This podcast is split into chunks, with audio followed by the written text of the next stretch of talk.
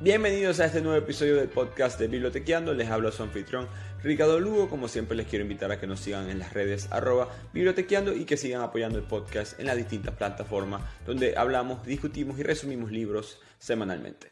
Hoy les traigo el libro quizás el más emblemático de la literatura mexicana, que es Pedro Páramo, del autor Juan Rulfo, uno de los mejores autores en toda Latinoamérica del siglo XX, que nunca se autocategorizó como un autor del realismo mágico, pero en verdad lo fue.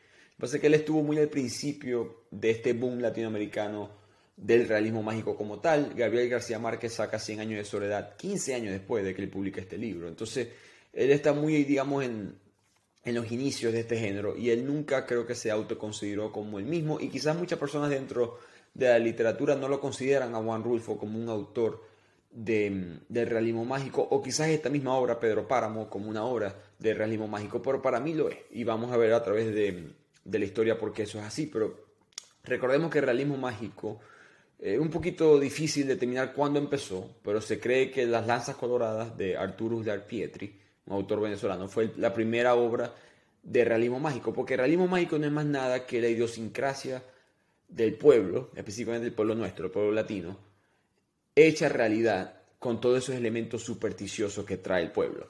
Eh, por, esas cosas de Gabriel García Márquez en el libro del color amarillo, ¿no? esas son cosas que se escuchan en el pueblo, que este color te da suerte, que si te, si te tomas este jugo, esto te va a hacer más fértil, que si dos personas de la misma familia tienen sexo, sale con una cola de cerdo. Todas estas cosas que uno ve en 100 años de soledad, que es la principal obra del realismo mágico, no la primera, pero la principal. Se crean porque estos autores en verdad crecieron en el campo. Gabriel, Gabriel García Márquez, Juan Rulfo. Ellos vieron este mundo, se pasan a la ciudad, se mudan a la ciudad y la ciudad, como siempre, ve al pueblo como un poco. Y cuando me refiero al pueblo, me refiero como que a la zona rural, como un poquito inferior, con sus ideas locas, con su idiosincrasia. El pueblo piensa lo mismo de la gente de la ciudad. Entonces, la gente del pueblo viene y trae su, su, cultura y se da cuenta que si estas supersticiones de donde yo me crié, si las hacemos realidad, si las hacemos verdad en, un, en una historia, en una obra, y la contamos con eso, podemos crear algo nuevo en la literatura, que fue lo que hicieron todos estos autores. Y Pedro Páramo, esta obra, van a darse cuenta un poco más adelante por qué. Para mí es un emblema del realismo mágico, pero como siempre, para darle un poco de contexto al libro, entendamos por qué Juan Rulfo lo escribe. Juan Rulfo nace en México en 1917. Entonces estamos en una, época muy fuerte, porque 12, 13 años después, él presencia en persona eh, la, famosa rebelión cristera, que fue una, una guerra civil que hubo en México que dejó 250.000 personas muertas en solamente tres años. De hecho, muchos historiadores piensan que esta es la guerra más sangrienta de la historia mexicana, porque la guerra de la independencia murieron un millón de personas, pero en 11 años, y una guerra anterior que se llamó la guerra de la reforma, se estima que murieron 200.000 personas. Entonces, en cuanto al promedio anual, si esta guerra, menos mal no, no continuó, pero si esta guerra hubiese continuado, un alto porcentaje de la población mexicana hubiese sido eliminada. Y el conflicto viene por este eterno conflicto entre el gobierno y la iglesia. En este caso, el gobierno estaba pasando unas famosas leyes llamadas la ley Calles, que evitaba, mejor dicho, ponía una línea muy firme entre la separación del Estado y la iglesia. Básicamente le estaba quitando todo el poder político, por ende económico, social a la iglesia católica. La iglesia no le gustó esto, mucha gente del pueblo no le gustó esto. México, hasta el sol de hoy en día, un país extremadamente católico y decidieron rebelarse en armas en contra del gobierno federal. Entonces hubo este conflicto ideológico entre dos, no voy a decir dos ideologías opuestas necesariamente, pero muy diferentes. Entonces Juan Rulfo vivió esto que pasó en muchas partes de toda Latinoamérica, ya sea por la separación de la iglesia con el Estado o por los famosos caudillos, las guerras civiles. Recordemos que nuestros países son muy jóvenes, muy, muy, muy jóvenes. Simón Bolívar una vez dijo que teníamos que dejar que viviéramos en nuestra edad media, que nosotros todavía estamos en la edad media, era su punto de vista hace 200 años, no sé si él consideraría que todavía estamos, pero el punto es que somos países que apenas estamos formando, entendiéndonos nuestra identidad, quiénes somos, y había muchas, especialmente en el siglo XIX, muchas guerras y, principios del siglo XX, por propiedades, por derechos de, eh, legales, sobre cuáles son las culturas que van a poder decirle a las otras culturas cómo se hacen las cosas en esta frontera. Y estas guerras civiles causaron este famoso mundo de anarquía donde gobernaba el cacique, ¿no? El gobierno como tal era una entidad parecida quizá a una entidad religiosa de hoy en día, como que, ok, yo creo en esta entidad, yo sé que existe, si eres un creyente, pero no la siento, no la veo, no tiene tanta influencia en mi vida diaria. Lo que tiene influencia es la persona que es el que, cuida la cuadra, ¿no? El tipo, el más bravo, el más fuerte, que tiene el ejército que él mismo se inventó, que está cuidando toda esta zona y yo le respondo a esa persona, o esa es la persona que puede hacer algo por mí. Pero eso era diferente en cada zona, entonces era una especie de anarquía, los países, el gobierno federal hasta cierto punto era una ilusión, y estos gobiernos federales en todas partes de Latinoamérica tratando de recuperar o de poner orden, por supuesto generaron muchos conflictos armados. Y esta rebelión cristera no fue la excepción. Rulfo la ve, Juan Rulfo la vive de joven. Este mundo del cacique rebelde con la violencia rural y el estancamiento social y el poco avance, el mundo avanzaba y nos quedamos nosotros atrás. Juan Rulfo lo vivió en persona. Y él trae eso a esta obra, la anarquía del, campo mexicano, que vuelvo y repito, creo que aplica para muchas partes, sino todas de Latinoamérica. El gobierno, entre comillas, totalitario del cacique, ambientado en un mundo de realismo mágico, con varios fantasmas y personas que fueron víctimas de este sistema, contándole la historia a la gente de hoy en día. Así que con todo eso en contexto, empecemos el resumen de Pedro Páramo de Juan Rulfo. La novela empieza con Juan Preciado, que es un hombre que está presenciando el lecho de muerte de su madre. Y su madre le pide una, le pide una última cosa en vida, que es que se devuelva al pueblo de Comala, donde ella vivía, un pequeño pueblo en, Jalisco, un pueblo que existe, por cierto, que queda una hora y media, dos horas de, San Gabriel, que es el pueblo donde nació el autor, Juan Rulfo, que se devuelva a ese pueblo y que vaya a buscar a su padre en ese pueblo de Comala, que se llama Pedro Páramo. Y esto no es una... Ella no le está pidiendo que por favor conozca al papá que nunca tuviste, no es un encuentro romántico para nada. Ella lo pide con rencor, de hecho, que vaya y busque, que vaya y le exija a su padre que le devuelva todas las cosas que él le robó a ella y a él. Y así empieza esta historia, con Juan Preciado en este viaje, con todas esas palabras determinado a cumplir la promesa que le hizo su madre en el hecho de su muerte. Cuando llega al pueblo de Comala, se conoce a Abundio Martínez, que es el conductor de burros del pueblo. Y Abundio le explica que él también es hijo de Pedro Páramo. Esto nos hace sentir en este momento que Pedro Páramo fue una persona con cierto poder en el pueblo y que quizás tuvo relaciones sexuales con muchas personas y tuvo muchos hijos que él tanto reconoció como no reconoció. Y Abundio Martínez termina siendo uno de esos. Recordemos que ya sabemos que estas son las tres personas que conocemos en, la historia por ahora, y sabemos que Juan Preciado tiene un apellido que no es el del papá, Pedro Páramo, y este hombre Abundio Martínez tampoco. Pero la historia se pone más complicada cuando Abundio le dice a Juan Preciado que tu papá, nuestro padre, Pedro Páramo, ya está muerto, murió hace unos años, y este pueblo, como puedes ver, está básicamente desierto. Cuando Juan Preciado llega al pueblo, no hay, no hay nada. Voy repito, no hay nada, parece un pueblo fantasma, pero se escuchan voces, pareciera que hubiese más gente de lo que en verdad hay, y esto causa bastante confusión en Juan, cuando él entra al pueblo y empieza a explorar, conoce a una mujer, que es una doña, que fue amiga de su madre en, la época de Comala, y ella le ofrece una habitación en su casa para que él se pueda instalar mientras él decide quedarse el tiempo que, quiera quedarse. Juan, Juan, Preciado se instala en una casa vacía, medio destruida, y empieza a escuchar, las, repito, todas estas voces, empieza él a describir que el pueblo está desierto, destruido, caliente. Él dice que yace en la misma boca del infierno. Y esta frase es muy importante, porque lo que nos damos cuenta en la novela es que todas estas voces, todas estas personas que están en Comala, son fantasmas, son personas que murieron por lo que sucedió en esta época de anarquía, de crimen, de violencia que hubo en Comala, y que ahora todos estos espíritus nos van a reconstruir la historia de Pedro Páramo y Comala. Así que mientras estos fantasmas nos están contando la historia de Comala, la novela pasa al Comala del pasado que es irreconocible. Un pueblo con, cultura, con comercio, gente, ruido, pero con muchos crímenes e injusticias de fondo. Así que los fantasmas, doña Eduviges, que es la mujer que recibió a Juan Preciado en Comala, empiezan a contar de que, bueno, eh, eh, tu papá, eh, Pedro Páramo, él estuvo toda la vida desde joven enamorado de una niña que se llamaba Susana, pero que la familia de la niña no le gustaba a Pedro porque Pedro era no era un hombre de bien, no era una familia de bien, no era un hombre disciplinado con trabajo y simplemente siempre pusieron esa barrera entre Pedro y Susana. Y esto es algo que vamos a ver a través de la historia, como esa frustración de Pedro dicta mucho de su comportamiento a través de, la obra. Pero mientras esta historia se está contando, em, aparece el fantasma de Miguel Páramo. Eh, Miguel Páramo fue un hijo ilegítimo que tuvo Pedro Páramo, fue el único hijo que Pedro Páramo tuvo, que respetó, o mejor, dicho, formó parte de su círculo, tanto como si fuera un hijo legítimo. No lo hizo con Juan Preciado, no lo hizo con Abundio Martínez, ni con muchos otros que vamos a ver o están a través de la novela. Eh, la, mujer también cuenta, doña Eduviges también le cuenta a, a, Juan Preciado sobre el matrimonio de Pedro Páramo con su madre, que no fue un matrimonio feliz, muy corto, de un año, pero todavía no sabemos por qué terminó específicamente. Lo que sí sabemos es que este Miguel, este hijo ilegítimo, Miguel Páramo, tuvo una muerte muy controversial, porque en su funeral el cura de la iglesia no quiere bendecir el cuerpo de Miguel Páramo, porque Miguel Páramo había matado a su hermano y violado a su sobrino.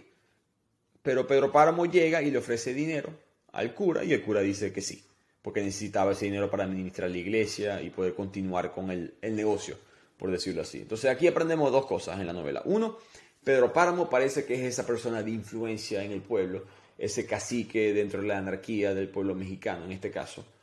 Y dos, un poquito de historia de cómo la iglesia practicaba mm, e, esta muy corrupta actividad de venderle las bendiciones a las personas. Entonces, mujeres como Doña Eduviges, que es la que está contando la historia, que se suicidó, el cura no la bendijo.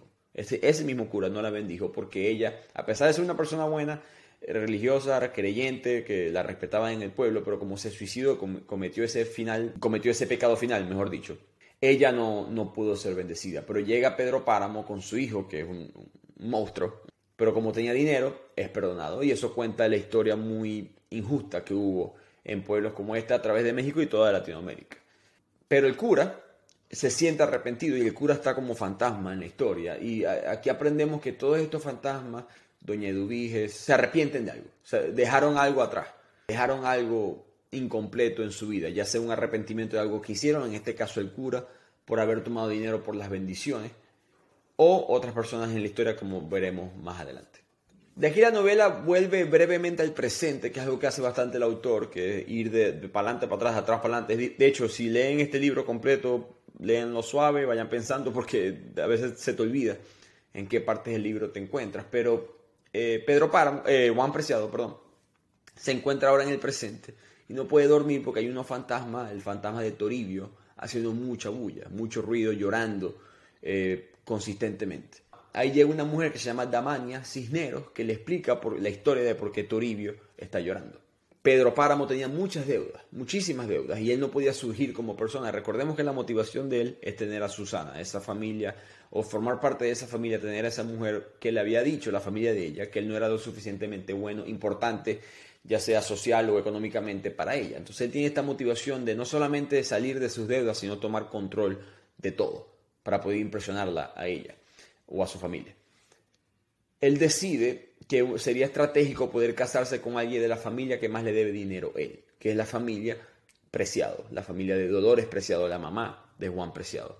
Él trae como a su mano derecha su secuaz, mejor dicho, que es Fulgor Sedano, y este Fulgor, este hombre, arregla el matrimonio, convence a la familia con distintos trucos, distinta labia, para que se case con Pedro Páramo, mintiéndole que no tenía más deudas, que todo estaba bien, etc. Y al casarse, automáticamente sus deudas se, saldan. Entonces, de repente, Pedro Páramo tiene un, un, colchón, puede respirar, puede suspirar. Y en este momento, tanto Pedro como Fulgor acusan a Toribio de haber falsificado documentos, que estaba falsificando tierras para ciertas personas.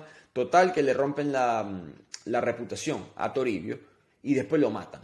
Y con todos esos rumores, la gente en verdad piensa que lo que Toribio estaba haciendo era verdad, que era mentira. Pero a través de este tipo de cosas, Pedro Páramo consigue todo el poder de Comala porque se queda con la herencia que le tocaba en verdad a Dolores Preciado y por ende a Juan Preciado. Él se queda con toda la hacienda, que se llama una hacienda media luna, y a través de más asesinatos, violaciones, chantaje, extorsión, él consigue el poder completo de Comala. Pues repito, todo por el amor de una mujer, porque él quería ser respetado por esa familia y en el proceso él se convierte en este monstruo. Así que aquí aprendemos por qué Dolores Preciado le dice a Juan que vaya a recuperar lo que es de él. Uno. Y dos, aprendemos la anarquía o cómo se llegó a este estado de anarquía en Comala específicamente. Otro libro que habla de cosas parecidas, que se lo recomiendo, es Doña Bárbara de Rómulo Gallegos, que también habla mucho de esta anarquía del pueblo. Específicamente esa transición de anarquía a, digamos, civilización. Entonces, aquí la novela continúa en el presente y Juan Preciado sigue durmiendo en la, en la casa de Doña Eduviges y él empieza a tener sueños muy irregulares muy eh, extraños, empieza a costarle distinguir la realidad de la mentira. Empieza a sentir un, calor sofocante, los sueños empiezan a ser más reales, de repente escucha más voces de más fantasmas, incluyendo la voz de su mamá. Y toda esta experiencia de realismo mágico, repito, pero al mismo tiempo cuando la lees parece una experiencia casi como psicodélica, él se da cuenta, o siente, mejor dicho, de que se está muriendo o de que está muerto. Y que tiene al lado ahora una mujer llamada Dorotea, otro fantasma, que le empieza a contar la historia de su punto de vista de lo que fue Comala y Pedro Páramo. Dorotea le dice a Juan que tú puedes estar muerto porque te, te está matando la esperanza. Tú estás aquí en Comala haciendo que ya Pedro Páramo está muerto, ya lo que tenías no lo tienes. Y esa esperanza que tú tienes fue lo mismo que me mató a mí, porque yo también tuve esperanza de tener un hijo. Y aquí ella se pasa a contar la historia de antes. Resulta que ella era la mujer, digamos, la proxoneta de Pedro Páramo. Eh, Pedro Páramo la contrataba a ella por bastante dinero para que le trajera mujeres del pueblo para tener sexo con él. De ahí, de ahí salieron muchos hijos ilegítimos de Pedro Páramo. El cura, que sabía quién era Dorotea, nunca le da el perdón, nunca le perdona sus pecados. Un cura que por ya sabemos que es corrupto, pero quería ser moral en cuando le convenía. Y él decía que Dorotea no podía ir para el cielo. Y Dorotea básicamente al enterarse de esto de parte del cura, se rinde en cualquier tipo de esperanza de tener una vida moral, o mejor dicho, una vida que valga la pena. Y pasa siendo muerte, ella, ella, ella pasa a vivir una vida muerta en vida. También cuenta que cuando Miguel Páramo muere, que es el hijo ilegítimo que sí reconoció Pedro Páramo, Pedro Páramo ni siquiera lloró. Y esto le causó dolor a muchas personas que trabajan para Pedro Páramo. El cura fue una de esas personas, porque no solamente se arrepiente de trabajar, de colaborar con este monstruo que es Pedro Páramo, sino que Pedro reconoce a Miguel, porque Pedro dentro de todo escuchaba al cura de vez en cuando, por decirlo así, le hacía caso al cura y el cura le había dicho que era importante que, que reconociera a su hijo ilegítimo y que lo formara parte del círculo, del negocio, de la familia, por decirlo así. Entonces Miguel Páramo em, se convierte en este criminal por el consejo del cura y ese criminal termina violando a su sobrina y matando a su hermano. Entonces la culpa del cura no es solamente el, dinero que aceptó para perdonar ese cadáver, sino que él se siente como parte de, la creación de la familia Páramo como monstruo, como cacique, como anarquía de esta sociedad.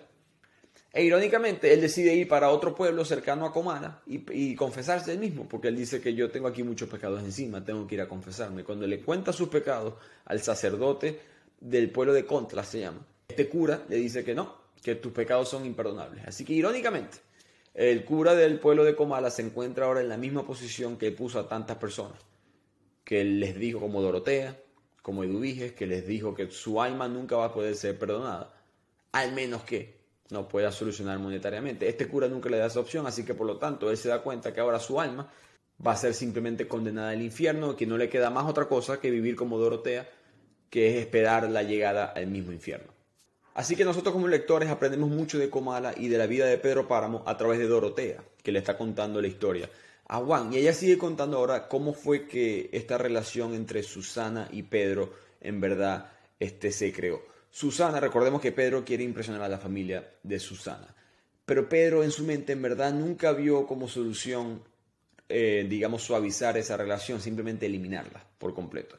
Entonces la familia de Susana en verdad no vivía tanto en Comala, vivía en las montañas. Estas montañas donde ellos tenían mucho de su negocio, donde hacían mucho de su dinero, porque esas montañas mexicanas estaban llenas de distintos minerales, muchos recursos económicos. Y, esto es importante notar, las rebeliones, eh, los, los grupos militantes, les interesaban esas montañas porque habían los recursos para poder financiar sus distintas ideologías y sus distintas guerras. Por lo tanto, la montaña mexicana se estaba convirtiendo en, un lugar aún más peligroso que los pueblos rurales mexicanos. Por lo tanto, Pedro, con una movida de ajedrez, por decirlo así, le dice a, Susana y a su padre que deberían de mudarse permanentemente a Comala, que no se preocupen mucho por los negocios allá, que solamente se queden con lo que tienen aquí. Él sabía que Susana, siendo una mujer que quería una mujer joven, pues que quería estar en un pueblo con actividades sociales, interactuando con la gente, estando con él ella iba por, probablemente decir que sí a esa propuesta y el padre también, pero eventualmente iba a volver porque ahí tiene sus negocios en la montaña. Cuando eso pasa, que pasa exactamente como Pedro lo planeó, y el padre está solo en la montaña, Pedro manda a matar al papá de Susana. Él piensa que esto iba a solucionar todos los problemas porque ahora al fin él la podía tener a ella para él solo. pero la muerte del padre de Susana llevó a Susana a la locura. Eventualmente ellos dos se casan, ella nunca sabe que Pedro mató a su padre, pero el efecto de esa tragedia nunca la pudo mantener sana de mente a Susana. Por lo tanto, ella pasó los últimos días de su vida, o mejor dicho, el resto de su vida, eh, viviendo, perdiendo, perdiendo el sentido común, perdiendo el razonamiento. Y Pedro y Susana, en verdad, nunca, él nunca pudo cristalizar el amor que tuvo con ella.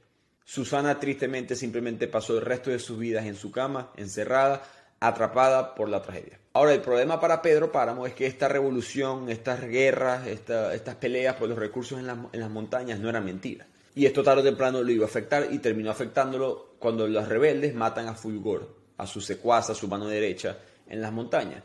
Pedro, nuevamente, como pasó con su hijo ilegítimo, con muchas otras personas en su vida, no le importó en verdad que lo mataran. Lo que le importó fue que estos rebeldes empiezan a llegar con esos recursos a Comala y quieren tomar control de la situación. Y él, siendo el cacique, decide que la mejor manera de, sobrevivir es colaborar con estos rebeldes. Así que le dice a los rebeldes que no se preocupen cuánto dinero piden. Él dice, toma ese dinero y te doy más y te doy 300 hombres del pueblo además a tu disposición, personas comunes y corrientes del pueblo combinado con, digamos, la milicia que tenía Pedro Páramo a través de Comala. Y no solamente por sobrevivir es que Pedro Páramo hace esto con los rebeldes, es que también él está muy preocupado por Susana. Susana sigue al borde de la locura, al punto de que ya no come, no se alimenta bien y ya está en el lecho de su muerte ahora. Pedro Páramo llama al cura para que le dé la comunión antes de morir. Susana se rehúsa, ya no quiere, simplemente quiere morir sola, en paz. Ella, fue, ella estuvo en verdad muerta en vida desde que mataron a su padre. Y el problema también es que hay una cierta sensación en el pueblo de que Susana, a pesar de su locura, a pesar de ser casi no existente, eh, era algo positivo en Pedro Páramo, porque Pedro Páramo es un monstruo, es un demonio en vida. Si él pierde a Susana, que es la, como que lo, que lo único bueno que él respeta en la vida, hasta cierto punto, porque le mató al padre, ella vamos a decirlo así, solamente existiendo, mantiene ciertas limitaciones dentro de Pedro Páramo. Entonces, cuando ella se está muriendo, el, pueblo hay una cierta sensación dentro de Comala que sabían lo que iba a venir. Cuando ella al final sí muere, eh, la iglesia suena unas campanas para conmemorarla a ella, en honor a ella, que fue una persona muy creyente. El pueblo, el resto del pueblo, piensa que las campanas son para celebrar algún tipo de fiesta, como solía ser en, los pueblos cuando sonaban las campanas. Entonces la gente sale, se empieza a echar los tragos, empiezan a celebrar y Pedro Páramo piensa que están celebrando la muerte de su esposa. Esto él lo lleva a la, no a la locura literal, como en el caso de Susana, pero lo lleva a una rabia incontrolable. Y él decide cerrar Comala, quitarle todos los recursos y dejar que todo el mundo muera. Y así es como Comala se convierte en ese desierto con todos esos fantasmas, con cosas que se arrepienten, con cosas que tienen que contar, que es el pueblo que Juan Preciado consigue más adelante. Así que se pareciera el final de Comala, pero de repente la historia pasa a Bundio Martínez, y a Bundio Martínez, recordemos, el hombre conductor de burros del pueblo, la primera persona que conoce Juan Preciado, y él empieza a tener una experiencia bastante extraña, que él empieza a contar, ¿no?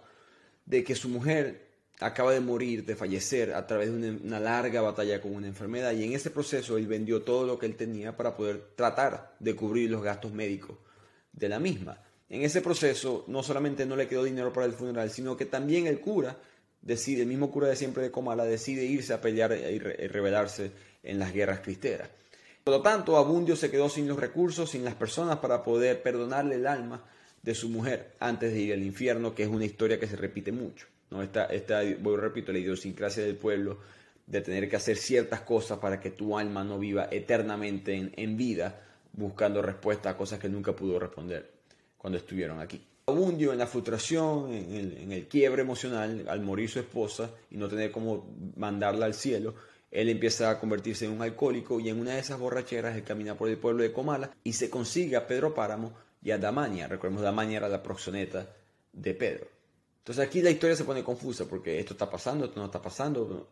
No, es, que Abundio estaba en la vida real con Juan Preciado y todas estas cosas, cómo se está consiguiendo con Pedro Páramo. Y en ese momento, eh, en la frustración de conseguirse a estas dos personas que él odia con toda pasión, Abundio agarra un cuchillo, ataca a Damaña, la mata y deja herido pero vivo a Pedro Páramo.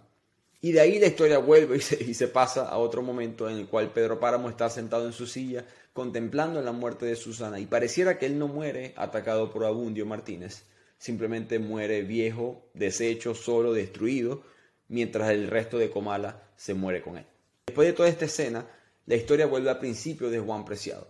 Y la historia nos explica que Juan Preciado murió, nos confirma que Juan Preciado sí muere en su visita a Comala. Que esa experiencia que él tuvo en ese calor sofocante, esa frase que él decía que esto parece el infierno en vida y todas estas cosas, esto era porque él se estaba muriendo. Esa vez que él tenía esos sueños, esa, aquella vez que él estaba durmiendo en la, en la casa de la doña Eduviges, que él sentía ese calor sofocante, esos sueños, esa confusión de que era real, que era mentira, era porque en verdad se estaba muriendo. Y esa imagen de él estar al lado de Dorotea, enterrado, en verdad era la realidad. Él estaba, ya le estaba muerto y se había pasado a otro plano. Y desde esta fosa, con Dorotea, con Abundio, con Doña Eduviges, con todos estos personajes de la historia que nos recuentan la historia de Comala, es que él nos cuenta la historia de Pedro Páramo. Y con eso llegamos al final de este resumen. Eh, no es un libro fácil de leer porque intercala mucho entre el presente, el pasado, el mundo que existe, el mundo que no existe. Pero como les mencioné al principio, es un libro con distintos mensajes, ¿no? El, caciquismo de Latinoamérica, la violencia, la superstición del pueblo. Em, Pedro Páramo para mí es simplemente un representante del típico autoritario, dictador, criminal que ha tenido Latinoamérica a, a gran escala. Creo que cada país ha tenido un mínimo cinco, para mala suerte nuestra.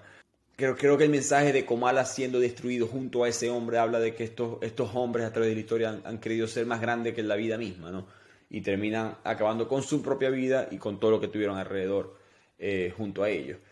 Em, hay, otros temas, hay otros temas poderosos como el poder y la corrupción, el poder, la corrupción de la iglesia a través del cura es representada en la historia. Creo que hay un poco de mensaje de cómo no solamente el poder corrompe a las personas, pero también a las instituciones que lo poseen, porque al final las instituciones no existen. Eh, las instituciones como tal no, no respiran, ¿no? Eh, somos nosotros, son las personas que forman esas instituciones. Entonces, por lo tanto, eh, el, poder es algo muy peligroso. hay un poquito de nihilismo, de hecho, para mí, un, poquito de Friedrich Nietzsche dentro del libro. Ese mensaje, si, recuerdan que le dicen a Juan Preciado de que tu esperanza es la, la esperanza es la que te mata, ¿no? Como que si la vida no tuviera sentido, deja de buscar algo más que eso, como que la vida, fíjense como al principio de la novela empezamos con la esperanza de que, ok, Juan Preciado va en camino a Comala a recuperar lo que él se merece, que es la hacienda que Pedro Páramo le quitó a su madre. Nunca la recupera, simplemente muere en el pueblo y quedas como que, ay, ahora, bueno, porque parte ese es el mensaje que nos da Juan Rulfo, que la vida para la mayoría de las personas quizás em, simplemente tiene un sentido falso y no siempre ni siquiera le puedes dar sentido a ese mensaje. Otro mensaje que yo también vi en el libro es ese, eterna, siempre lo escuchamos mucho en la política, en, en, la guerra, en las historias, de que el que gana la guerra es el que la cuenta. ¿no? Los victoriosos simplemente cuentan la historia como más les convenga. Y pareciera que Comala tenía una historia contada por Pedro Páramo, por decirlo así. Y después Juan Rulfo, eh, perdón, eh, Juan Preciado, en ese viaje de regreso a Comala, todos estos fantasmas que no tenían voces, al fin pueden contar su historia a Juan Preciado. Y Juan Preciado se convierte como que vamos a, escuchar la voz de los oprimidos y de ciertas personas que no fueron tan oprimidas, simplemente que se aprovecharon un poco del sistema. Y otro mensaje para mí bastante potente del libro fue el, mensaje de esas revoluciones. En el libro, los rebeldes que llegan de la montaña, los rebeldes que empiezan a tomar control del pueblo, los rebeldes con los que Pedro Páramo negocia, en verdad no tiene ningún tipo de ideología específica. Juan Rulfo no, no los pone en ninguna este, ideología política, con ningún, tipo de mensaje, simplemente dice son parte de la revolución y ya está. ¿no? Yo recuerdo ver un, un documental sobre, sobre Cuba, se llama Cuba Libre, y estaba el, secuaz de... Uno, uno, de los secuaces, una de esas personas que viajó desde México hasta Cuba en el bote eh, con Fidel Castro, y él decía que, que, Fidel Castro no le mintió a nadie, él, él, prometió él prometió una revolución pero él no dijo cuál era.